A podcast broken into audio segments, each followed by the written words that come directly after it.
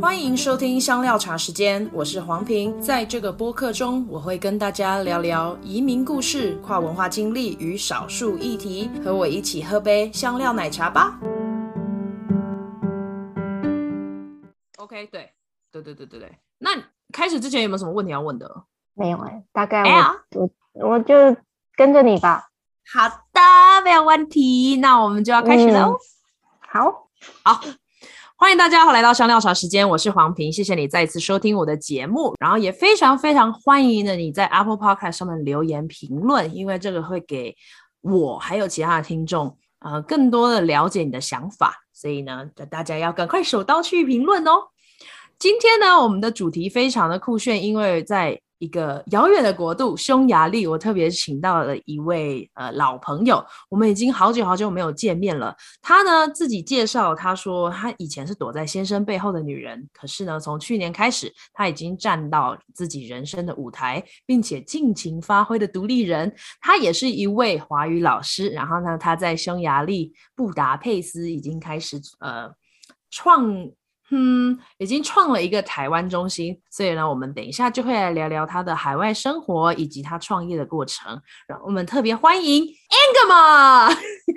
Hello，Hello，大家好，我是 Angema。哎，这个名字是有意思的吗？有啊，就是那个乐团，就是它是一个哦，不晓得大家有没有听过 Enigma？它是呃，就是。一个一九九零年代的非常活跃的一个乐团，啊、不晓得大家有没有听过？那他们的音乐一般是以电子音乐为主。那我为什么会接触到这个乐团？是因为他们运呃，他们把我们台湾原住民的那个呃布农族的八部合音，把它融入到他们的音乐里面。然后呢，我就开始接触到这个乐团，也非常喜欢。那当初为了要注册，所以我就用 Anima，可是后来发现有人用了很气，所以呢，我自己就自创了一个叫 An Angema。嗯，那你自己期许这个名字的意义是什么？嗯、呃，我期许的是一个独特性吧，因为因为 很酷，对，但是又融入了一些一些跟自己生活经验有关，然后有又又同时。包含一种独特性的一个一个名字，对，对，那我就觉得，因为我觉得在像这样的一个思维下面，感觉就是你其实应该有独立的特质，只是之前一直躲在后面，对不对？那所以你当时候是什么样的背景呢？在去到匈牙利之前是是在做什么？嗯、呃，我在台湾是一个小学老师。对、嗯，但是我在当小学老师之前，曾经在台北呃工作了快十年。那我曾经也在网络新贵公司工作，因为曾经我们那个年代呃网络公公司很盛行。那后来也去过出版社。那人生嘛，总是有曲曲折折的，也是一些转呃转折点吧。然后让我。呃，开始思索，然后后来发现，呃，教育是我最喜欢的一个工作，对，然后所以我就呃变成了一个，在二零零三年，嗯，我就参加考试，然后变成一个小学老师，对，哎，小学老师是要全部都教，对不对？呃，我是其实我是以英语老师为主，所以我主要是跑班。哦 OK，哎、欸，所以你是直接教增教减，然后就变成小学老师？我我，我们那时候是教增，然后我们那个年代还没有没有教减。OK，就是教增，然后就是参加考试。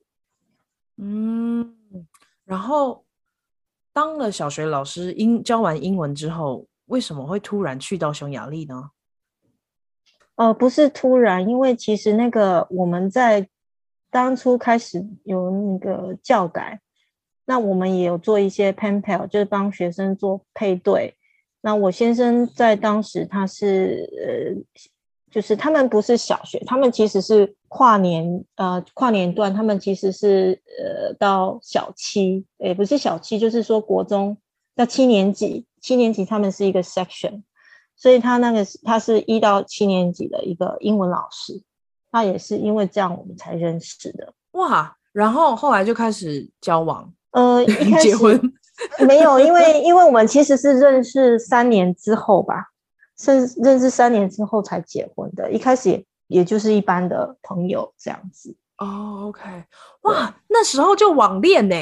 怎么那么新潮啊？也没有说呃网恋，其实他是有后来是有来参加一些活动，嗯，所以我们其实是做一些教育方面的一些就是一些交流吧。嗯，OK，那那应该是说。就是有做一些，因为他的那时候的英文，他们是做一些戏剧方面，然后他其实是英文老师，但是同时在那个时间点，他已经开始做一些戏剧方面的表演，也就是说，他是在那个阶段他，他他的那个表演事业也在刚起步的阶段。那我们当时就是要做那个我们的小学的学生要上台去做一些戏剧表演的，有时候是要把一些，比如说像古典的。中文的一些作品，把它改成英文。那我当时是改那个《白蛇传》，那我不知道说当时我的那个剧本写得好不好。那我嗯，就是有呃去问，就是跟他讨论这样子。当时候没有决定要留在台湾是吗？就是你们两个要结婚之后就要搬去匈牙利？呃，那个其实是就是说，其实有时候也也不是我我在我的规划里面，就是其实我要说的是，其实我的初恋是日本人。当时一直想的是、欸、是要去日本的，OK，哎，但我所以就是你你你的意思说，你的你的取向是比较多元跟海国际，是不是？哦，不是，因为我其实呃我在大学我是念呃英文跟日文，所以我有一些日文背景。那嗯，早期的大学的时候有跟一些日本人做语言交换。所以是当初的原本的那个想法是有可能是要去日本。我有很多同学其实也都嫁到日本去啊。哦，对，对啊，因为念语言的关系。所以你当时候在跟先生讨论的时候，就决定要回回他的家乡？应该是说这么说啦，就是说，呃，我没有。呃，很多事情好像是人生就是一种不可预期，因为泰国的这个经验，然后其实也是让我会呃会为什么会选择教育？因为其实我就是在泰国那次旅行，然后看到有很多人，有很多学生在那个沙地上，嗯，写字学习，那我觉得那那个时时刻点有触触动到我往那个教育的。这一块走，因为我本来是向往台北这种都会生活。那我想说的就是，人生就是一种不断的一种一种不可预期，然后它会让你慢慢的呃走向你好像是你必须要走的路。这我不知道怎么去说哎，因为走往教育界，我才会遇到我先生。嗯，然后呢，认识之后也不是在我预期。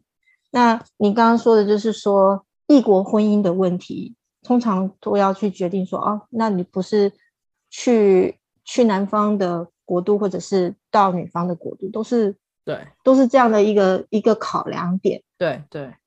那当初我其实在学校，然后也也觉得说，如果结婚之后，我们三年之后，呃，开始讨，就是结婚之后，我们。讨论，嗯，到底要在台湾或者是在匈牙利？那当时我我的想法是，如果我们有小孩，那我们就留在台湾，因为我在教育界，然后小孩也比较好照顾。那后来我们没有小孩，所以两年后我就觉得，呃，既然没有小孩的话，其实没有差了，因为如果是要走教育，到哪都可以教。所以我当时的考量点是小小孩子有没有小孩。了解。那我我讲，我想讲说，每个每个阶段他的思索点都是不一样。那这些思思思索点会引导到你走到走到走到下一个呃下一个人生，就好像你没有办法看到呃你的下一段是什么，那你非得要走这一段，你才会看到下一段。哦，所以他也曾经在台湾住过是吗？嗯，他他有来试过。呃，当时有想说他来，那他也是英文老师，那我们两个就一起教英文。那、嗯、但是他不是，他不是，他不喜欢教英文，他喜欢创作，他喜欢表演，所以他有去台北的一些 club，就是呃做一些表演。但是我觉得台湾的风气还有台湾的这个还是有一些文化差异性，所以对他没有办法能够施展，或者是需要更长的时间。那相对他在这边，嗯、在匈牙利他，他他比较能够发发挥。对，对，OK。所以你在搬去布达佩斯住之前，曾经住过那里匈牙利的一些地方吗？还是那就是第一次，然后也就是开始这样移民生活？那因为我第一次到匈牙利是二零零六年，嗯，那我先生到台湾的话是二零零五年。那我们结婚的时候是二零零八年，嗯，所以我们在结婚之前，我们就来来去去好几趟。之后，嗯，二零零八年其实他对台湾也比较熟了，然后我对匈牙利也比较熟了。嗯、对，OK。那所以匈牙利你就搬去婚后的生活搬过去，有没有什么让你觉得是文化差异比较大的地方？应该是这么说啦，就是我们其实我是在舒适圈嘛。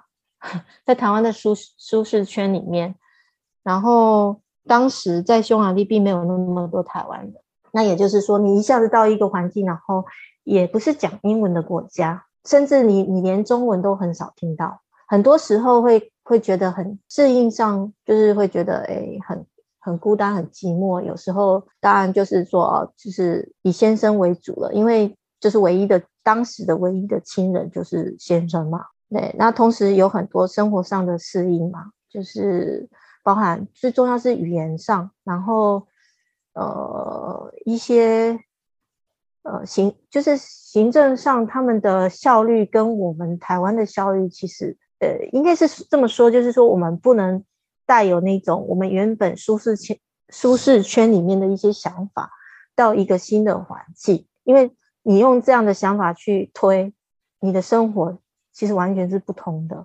嗯，哎，因为你刚刚讲到行政的系统或者是效率不太一样，是什么样的不一样？就是时间要花比较久吗？还是体制？嗯，应该是这么说，就是说，呃，他们因为是之前是有经过嗯共产共产就是东欧嘛，然后有有共产的那个时时期嘛。嗯，那很多很多那种官僚的那个做法，就是从那时候沿袭下来，还是没有太大的改变。那再加上他们可能会认为外国人，就是我呃移民移民来讲的话，他们会他们的思考会觉得说，呃，那你移民来就是嗯，可能带有不好目的或是什么，所以呃，我们当时当初要进来的审核，呃，非常的严厉，对。那，包括是是有有点像那个电影里面的情节，不知道是哪一部电影去了。就是你要被分开，夫妻两个要被分分开，然后问、嗯、问很多私生活的问题，然后他们要看看。哦、对对，我知道你在讲哪一个，好像是 Central Bullock 跟跟 Ryan 对对对 Ryan Reynolds 的那个 proposal，对不知道他中文是什么。对，对，对，反正就是他们在申请绿卡的那个，哦、对，对，对，对对，所以他真的把你带到两个小房间，然后去问问题。也不是小房间，就是夫妻两个分开不同呃窗口，然后所以房间很大吗？没有没有没有没有没有像电影那么大，大，OK，就是小小，对哦，是柜台式的是不是？所以你要在两个窗口问问题，对哦，然后这只是其中一个，然后接下来还有说呃，他们有到呃我们先生家，然后。去看我们是不是真的住在一起？哇塞，他们还去呃家访哎，家庭访视。哇塞，OK，真的是玩真的。他们是很不喜欢外国人入住，是不是？就是他们的逻辑逻逻逻辑界定，就是你来就是不不不怀好意的。他是先这样这样的一个假设，所以他们必须要做一些审核，然后呢，确定说哦，你们真的是呃，他要除去那个。不好的意图之后，然后才能够确认呃，你是夫妻关系或是什么利益良善的夫妻？对，不是因为婚姻的关系，有些人是假借婚姻，然后要拿什么卡什么卡的哦。对，哦，所以有很多人想要去匈牙利移民，是不是？我也不是很清楚，很多人还是什么，但是。但是，呃，他们的审查就是这样子，嗯嗯嗯，就比较严严格一点。OK，了解。所以这个会对，可是这个感觉好像是因为你经历到不同的阶段，然后你的身份不同，所以遇到的行政的挑战。那他们效率是不太一样，是吗？还是效率是非常不一样？因为 Okay. 因为他们有时候其实是。嗯嗯嗯，因为官僚，所以有时候是因人办事哦，一人办事，所以就是看他们心情啊、呃，想做想怎么做就怎么做，这样。有时候是这样子，比如说有可能可能要看你的运气，比如说有些人去，然后他遇到哎就特别顺啊，那有些人去怎么怎么走都怎么卡。所以这个很难说是有一个一定的了解，就感感觉有那么一点捉摸不清就对了。我在讲的是说他的行政，比如说我们的行政有一定的流程是什么的，他很清楚。嗯，但是匈牙利他的那个行政其实是很不清楚的。比如说，嗯、呃，我当时在呃大学里面呃有兼课，那。那同样的一个规定，比如说我给我们，我先给 invoice，然后用学校的规定，那大学那边就没问题。可是我到我原本有应征一个高中工作，然后到了那个高中，诶，同样的一个那就不适用，那你也不知道为什么，就是有常常会有这种问题，就是你没有一个绝对的答案，而且是是是看当时的状况，当时你遇到什么人，这是这是一个很大的差异吧。对，了解。我自己不是很确定匈牙利它的一个文化特色是什么？你自己观察到他们的特色是什么呢？我的早期的想法跟现在想法有很大的差异了。好，来聊聊。呃，早期的想法，我会觉得这个民族呢，它包括他们的语言都是非常复杂的。那我早期没有办法理解的就是，为什么他们可以把在台湾是一个很简单的事情，它可以把它变得那么复杂。等于说，你可能在台湾做一个行政上的，你可能跑一个单位，你一天就完成了。但是你在匈牙利，同样一件事，你可能要跑 N 个单位，然后你要等什么时候结束，不知道。这是早期的一个一个观念。就是你不知道为什么，嗯，很多的疑问。那现在的话，现在看起来的话，现在来看的话，我就觉得说，其实应该是很多匈牙利，其实有时候，呃，很多就像他们的，呃，你在欧洲来讲，从艺术观点来看的话，你是说法国或者是说意大利，他们是很浪漫，对不对？我可以这么说吧？嗯嗯嗯。嗯嗯那那个浪浪漫的情怀，有时候是一种积极性，一种一种那种充满想象的。但是匈牙利这个民族呢，它跟周围的国家不一样。他们其实，在历史上呢，你如果从它的历史看看的话，它其实每次的战乱呢，他们都是呃选错边。被割地，就是充满悲情的一个民族。等一下，选错边是他们认为的吗？还是你认为的？不是，不是，不是，不是。我是说历史上，OK，历史上，啊、呃，就是比如说历史上，他们都是选错那个战败国这一边。哦，那那一战败之后，就是要被割、嗯、割地。所以他你到这边来的话，你会说，哎。那个他们以前他们会有一个土，就是很像一个鱼土，那那个地版图是比较大的。可是现在的话就变缩小很多，所以你在罗马尼亚也也有匈牙利后裔，在乌克兰也有匈牙利后裔，就是。就是当时他们的版图是比较大，而且他们有经历过那种辉煌的奥匈帝国啊，什么什么。那近代的话，真的是非常悲情。所以，所以为什么感觉就是好像那个你到法国、意大利哦，嗯，那种色彩非非常缤纷啊，非常 positive，非常乐天。然后一到匈牙利，你整个人就是非常，就是他，我觉得就是说有他的那个历史背景因素。所以他们整整个看世界的角度也不太一样。呃，例如像是你跟朋友聊天，是会聊到哪一些东西，让你觉得，哎、欸，他们好像比较比较没有那么的乐天呢？嗯、呃，比如说像选举，他明明就知道说啊，这个政治人物不好，但是他们也就是双手一摊，那能怎么办？就这样子，有的甚至不去投票也有，就这样子啊。OK。就比较消极的做法，OK OK，对，好好了解。那哎、欸，你这样不会觉得有点累吗？因为我感觉好像在一个消极的文化里面，我们自己可能本身乐天的人，后来就会受影响，也变得比较消极一点点。你你有这样的状况吗？但是有，但是我觉得人生太过乐天，呃，是一只快乐的猪。怎么说呢？就我我我讲的就是呃，不知道大家有没有看那个《刺猬的优雅》这本书？他在讲的就是幸福的人，看到的原因都是很类似的，但是悲苦苦难里面的人，你看到的是种种的面向，那个人生的深度才会打得更深，你的思考才会更宽广。要不你就是一只快乐的猪，要不你就是一只很。呃，怎么讲？优雅的刺猬。哼，OK，嗯，好，感觉很像那种什么开悟的道理。啊，也不是开悟，就是不是。我我我用一个具体的东西来讲，因为这太抽抽象了。我我讲一个具体的东西，就是说，嗯，好，那你看那个呃，法国、意大利哦，那就是他们在绘画或者是在，因为他们有无限的。一些想象，然后他们想象的那个世界，所以你在他的作品里面会看到很多，好像人人类的一些欲望跟追求嘛，是吗？但是在匈牙利的艺术表现里面，他们更着重在实用。所以你说绘画的话，嗯，他们更着重在实用性，因为他们在就是在生活里面。然后，尤其是我每一年我刚来的时候，我每一年都去参加不同。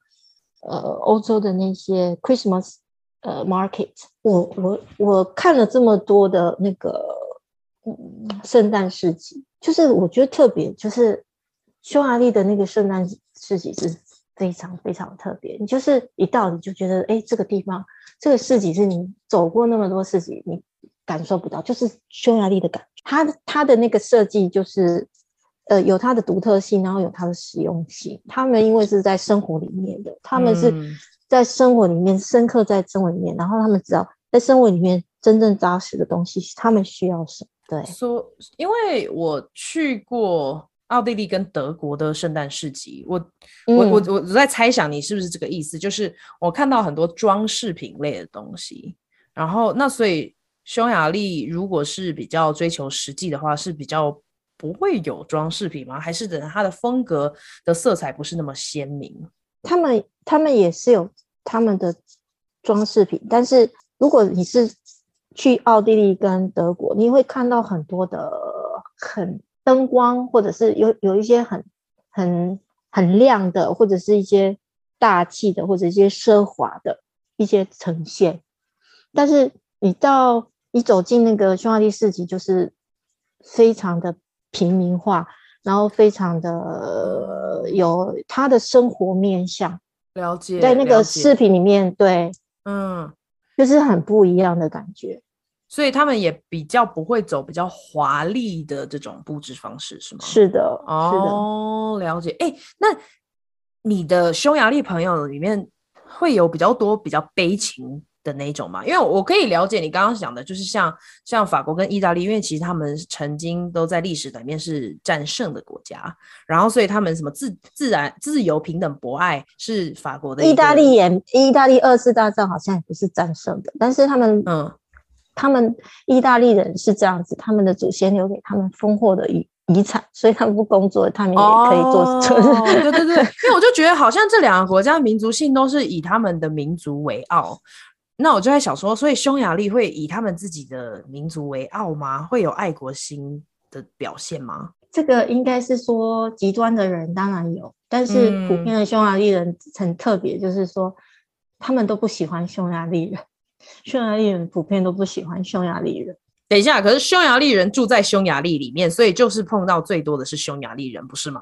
但他们不喜欢匈牙利，他们会自我隔离，说我不是匈牙利人。那他们会说他们是哪里人？其实这么说好了，匈牙利其实你要真正找到纯匈牙利人很难呢、欸。嗯，对，他们他们像我的学生里面就有乌克兰裔的匈牙利人、罗马裔的匈牙利人，哦、呃，荷兰裔的呃不是荷兰呃波兰裔的匈牙利人。所以你要去找一个所谓的，那你就是要到中古世纪里面没有混到血的。对对对对对，那对，所以他们如果不自己认定为匈牙利人，他们会怎么介绍自己啊？他们会会，我就觉得说，通常都是有很多双重背景反映在他们的语言上。哦、其实，嗯嗯，在匈牙利，你要一要会说三国语言的，真的是到处都是、欸。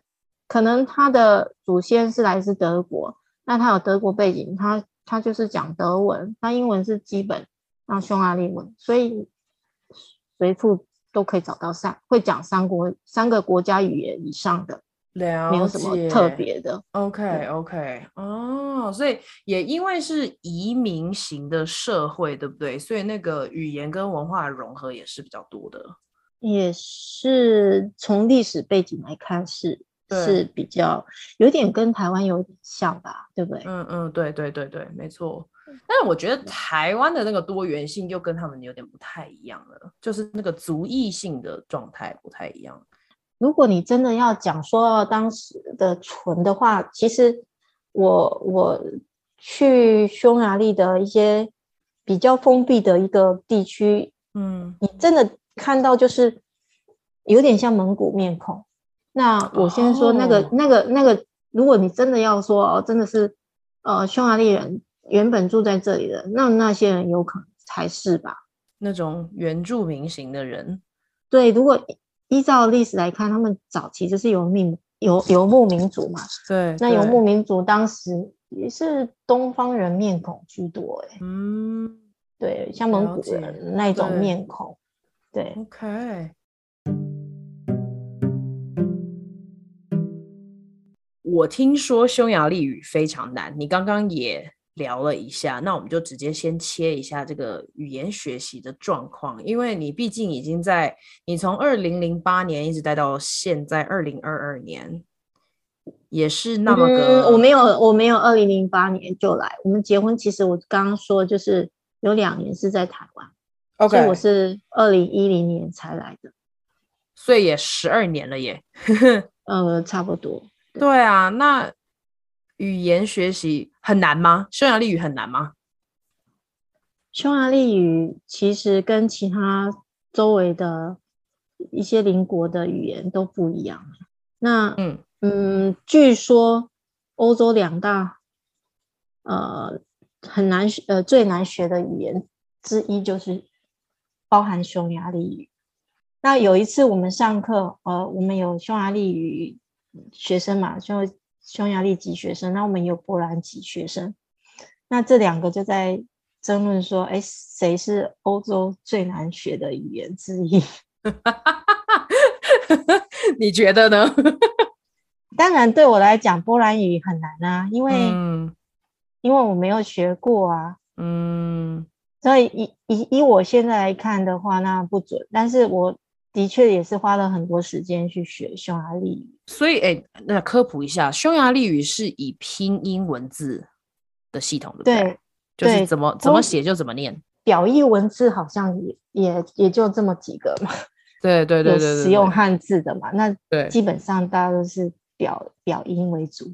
没错没错，OK，那是什么样的方面难呢？它是语法难是吗？还是？应该是我我我会从那个语言的能力来讲，我这里讲的语言能力包含就是打舌，嗯、你知道，呃，匈牙利语里面也有打舌音，嗯、那打舌音你要你有这个打舌的能力，那你要去学法语、意大利语应该都没问题吧？嗯嗯嗯。那以中文背景的人来说，我们我们的语言里面没有打舌音，所以我们要去学这个语，呃，有打舌音的，就是。变成有有很多人就他呃含水啊，然后就是含卤蛋啊，或者 whatever，就是还要花很多时间去、嗯嗯、去学到这个要说这个语言的技巧吧，对吧？嗯，对。那因为匈牙利本身的它的发音的复杂性，然后包含它对母音的那个呃，就是我们中文的那个母音可能就是一个 o，但是它有长短音，有开口的大小不同。那我们听起来可能都一样，哦、但是它、嗯、他们的相对性来讲，他们就听得出来，嗯，不一样。嗯、那这个也会帮助他们去学其他的语言。那另外就是说，他们的语法性，语法性也跟其他语言都不一样。就是呃，它跟英文完全是不同的。我觉得呃，它它的语法比英文更复杂，更复杂。呃，它的变化型还有它的词缀非常复杂。你可能学了这些单字，但你没有办法讲出一个完整句子。所以是因为你必须还要去考虑到，啊你，你你在什么状况讲？哦，是单数还是复数？然后呢，形容词如果是复数，你是前面有加数字，那你后面不需要变复数，或者是你前面没有数字，你后面要加要变。复数哦，OK，哎，他们有阴阳性吗？动呃名词阴阳性倒是没有。对，OK，时态呢？人？时态当然，时态人称这些当然有了。它呃，比如说一个我们中文就是你是我是他是那个是永远都是是，对。但是如果是匈语的话，你如果是第一人称，你只能是说 voyo；你如果是第二人称，你说 voch。第三人称你就不加，第四就是复数的第一人称你就 voyons，那个复数的第二人称 voyons，或者是第三人称 voyons，不呃不呃就是再不一样，对。哦，那就就是会跟人称改变，那这个跟很多拉丁语系也是很像的啊，我们就是像法文、德文、意大利文、呃德文这些都就是他们的动词都会跟着那个名词改变，对，但是它会词缀会一直加。你说它是受格，哦、然后再再加，然后复数再加，所以它的词缀一直一直加，一直加。哦，了解，OK。所以也就是你很需要清楚的逻辑去讲一个句子，因为你要先知道它是复数，跟它的时态，跟它的人称是谁，然后受词是是受词还是主词这样子。对对对对，然后好有趣，就是变成说你一一直在加这些词缀。那我们.我们在语言学上不是说这个是什么 high content 吗？contact 对 high contact 就是必须要很熟的人才能够知知知道了解。呃，是就是从 high high content 是就是从语言本身你就可以知道很多讯息。那我们哦、oh,，OK OK 对 okay, 了解。我们的中文是呃是 low context, low content 就是像像一个。一个事你就是讲一个事你根本不知道是谁讲，但是如果是你是说匈语的话，嗯，谁讲就很清楚。Vonak 就是第三人称复数。OK，了解。对，语语言本身，对语言本身就已经把这些讯息都很清楚的告诉你。嗯，这只是 high content。OK，OK，了解了解，酷。你觉得还有什么跟语言相关、匈匈牙利语言学习的一些内容要补充吗？还是我们要进入到下一段？没有哎、欸，因为就是即使是匈牙利人，他们也笑说不要学匈牙利语，因为报酬率太低了。我我记得以前我的室友非常骄傲的跟我说，匈牙利语匈牙利语是非常古老的语言。然后呢，很多语言因为现在都因为西化的关系，加了很多英文其他的。字词，可是呢，匈牙利语都还是维持他们原本的语言，这样。哎、欸，倒不是哎、他们也是被很多影响哎、欸，他们也受法文影响，也受土耳其语影响。其实你说他都封闭啊，也没有哎、欸。对，然后我就想说，怎么可能？怎么可能全部的语语词都会有一个匈牙利语的代替词呢？因为像我们说 WiFi 就 WiFi，对不对？或者是那个。Seven Eleven，我们 Seven 也也会在我们的语言里面，因为那些是一个新的名词。对，现在现现在的年轻人，他们也都会玩这种，就是有时候你去看那个广告的那个沙龙啊，哦、或者是什么，他们也会有一些新的，然后是受，那当然这就是新的语言形态。对，但是呃很有趣，是可以有时候上课哦做一些文化比较蛮有趣。比如说你知道、嗯、呃匈语那个他们怎么称呼他的妈妈吗？他叫阿娘，很像我们的台语吧？阿娘。对啊，阿娘。嗯嗯，然后呃这个还有就是文化里面，比如说我们在中文、英文就是 marry，你结婚就是 marry，对不对？对吗？呃，男的 marry 女的，女的 marry 男的，但是我们中文会说呃女嫁男，男娶女。匈牙利语也是哎、欸，嗯，匈牙利语的女生结婚，他是说女生有一个家；匈牙利语的男生要娶就是 take a woman。哎，那这这跟中文很像哎、欸。是啊，这就是它很特别的地方啊。哦，OK，所以其实你在学。匈牙利语的时候，也能够帮助你的华语教学更顺利。当然啦，当然啦。然后学生最喜欢的也是这一块。嗯、他说，突然说，哦，对对对，我们也是。然后就开始七嘴八舌在讲这些事情。对啊，对啊。所以，我们刚刚聊了一下，就是 Agma 他的你的那个工作啊，还有语言学习。那我们现在可以进入这个跨国婚姻的一些例子。你们你在跨国婚姻里面有什么样的？我在想说要怎么问这个问题呢？是优势吗？或者是一些好处？例如这样，我我举我的例子好了。我觉得，呃，我跟印度先生结婚的一个好处就是，呃，能够更多的了解印度的料理，以及因为印度料理很多嘛，所以我们有一个不同的香料世界可以去发掘。那不知道你跟匈牙利先生结婚之后有什么样的优点？优点的话，是因为因为他他是做这种戏剧方面的，嗯，所以呃，我应该是说，如果在他身上的话，我会更懂得匈牙利的幽默。他们幽默的点跟其他人也不太一样。有一个笑话可以举例吗？呃，他们其实不是讲笑话，他应该是说，这这也就是说，他们本身是很多的悲观，但是这些悲观他们怎么去？自嘲，他们有很多很多很丰富的方式去呃自嘲。对，所以跟黑色幽默类似吗？哎，我也不知道黑色幽默的定义是什么，也是比较是挖苦的那一型啦，嘲讽型的。哦，那应该是偏向黑色黑色幽默。OK，就是他们很能够。呃，了解这种对挖苦啊，或者是嘲讽啊，或者是用很多譬喻的方式啊，嗯，那有什么辛苦的例子吗？或者文化不同造成婚姻里面的一些磨合？最大的观念应该是说，呃，我们对两性的期待不太一样。其实，呃，我们也一直在思思索，就是说。应该是随着时间吧，因为一开始我们可能我也在做一些文化上的适应，那他也会觉得说啊，他要帮助我去适应。当然，他出发点也是好的，但是有可能是对不上那个他的他的理解跟我们的理解不一样的时候，即使说，哎，他他认为这样的是一种协助吧，或者是一种善意。呃，我举生活的例子来讲好了，嗯，可能他们觉得说。呃，我每天我们每天的生活作息就是要有规律。那那我十一十一点睡，那有时候就是要十一点睡。然后你如果超过那个时间，那他可能说，哦，已经很晚了，你为什么不睡？你这个明天再弄。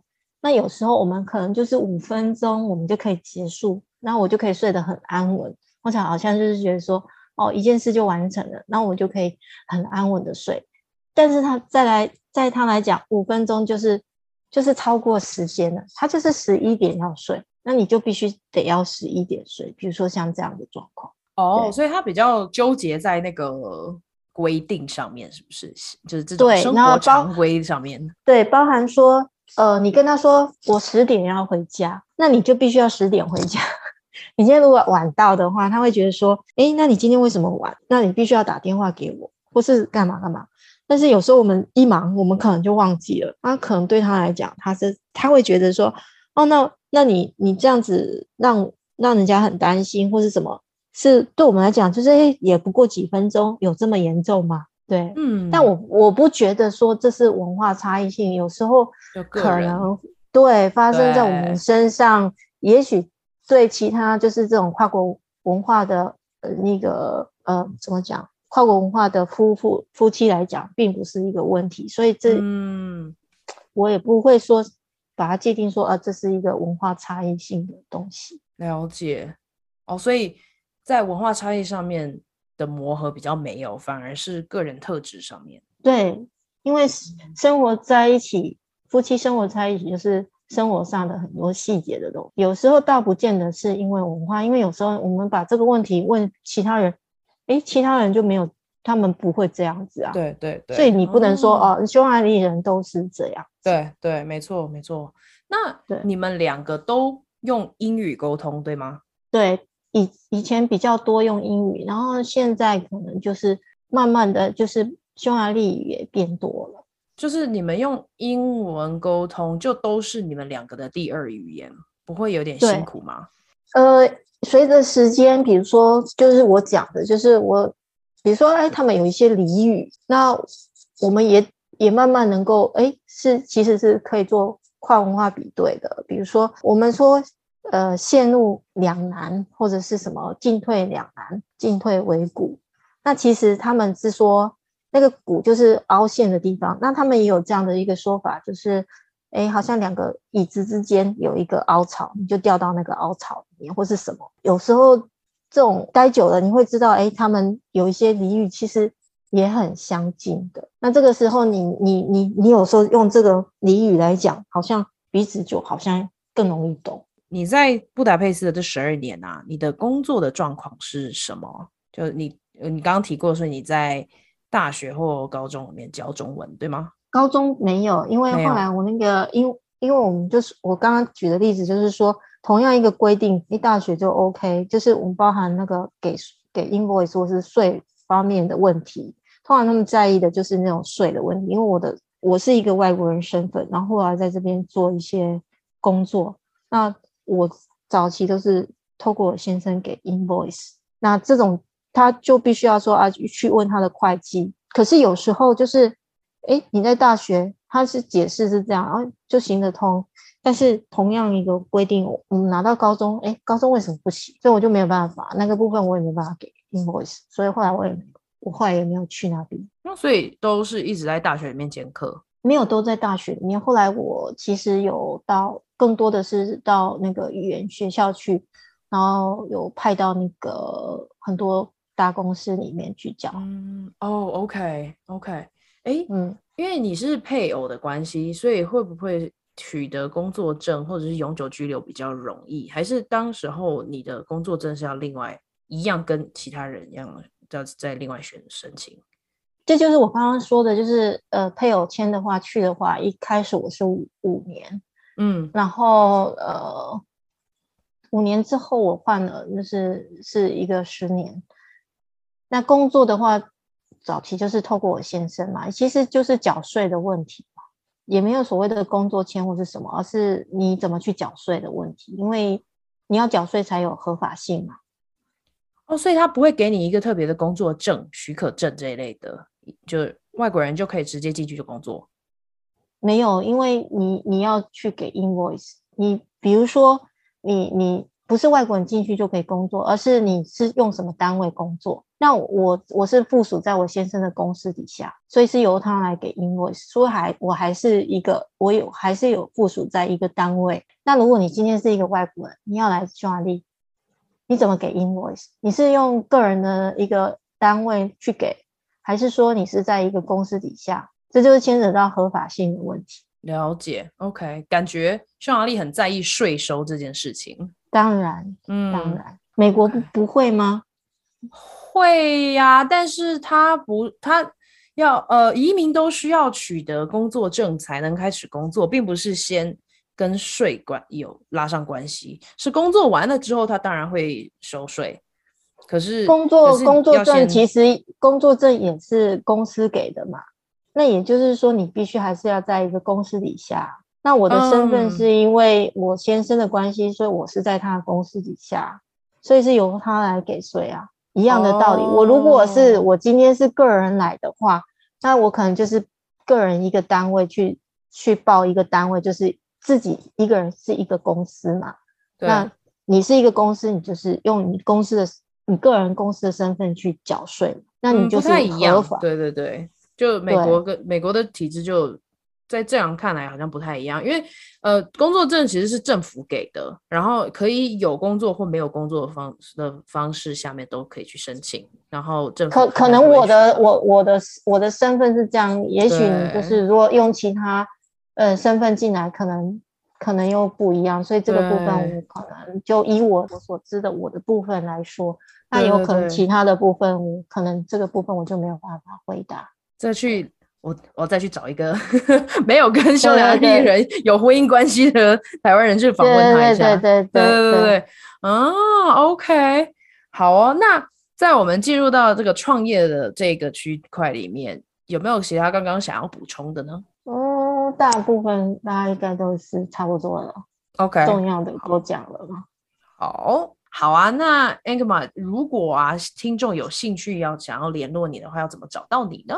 呃，我们有，呃，我们有几要怎么找到我？其实就是说，呃，我们学校，呃，我们是有网站跟呃脸书，还有 Instagram。嗯、那我们的网站就是你打那个玉山中文学校，嗯，或者是呃匈牙利台湾华语文学习中心，嗯、那你就可以找到我。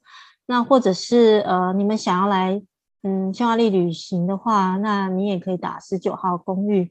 那我本身有斜杠，除了中文老师之外，那我们有民宿。哎、欸，等下，嗯、你是认真的一个人去 run 那个民宿哦？你经营的？哇塞！然后所以是是有一个房子，然后你们就投资之后就变成民宿这样。其实应该是说，其实暑假的时候是短租比较多，然后我们现在民宿的话。Okay. 基本上就是，如果要来的时候，其实是暑假，因为我们暑假学校是放假。嗯、那如果是学习中的话，我们是学老师学校老师的宿舍。哦，了解。所以就是，如果暑假要去玩的话，就可以找你们十九号暑假或者对暑假或者是呃冬天的时候，寒假也可以。就是你们的寒假是十二月吗？对，十二月一月。OK。还有暑假的七月八月，OK，嗯，像现在要来找我玩也可以，找我们玩也可以。对，然后你们还有一个农场，对，我们农场是在布达佩斯的郊区。为什么会有农场？嗯、呃，因为都市生活很每天面对电脑，那有时候就是想要回归。一些自然，都是种种树啊，也是退休后的生活。OK，然后但是你的农场也是开放给客人去玩的，当然可以啊。像现在再来就是樱桃季，哦、对，嗯，对。哇，OK，所以刚刚 Ingmar 他分享的就是他在中呃玉山中文学校里面任教，然后他的网站跟 Facebook 我都会提供在资讯栏，如果大家有兴趣的话，可以去点一点，然后可以问他其他更多海外生活或者是匈牙利生活的一些问题。那我们今天非常谢谢 Ingmar 来玩，好，谢谢大家，也欢迎你们来匈牙利玩，真的。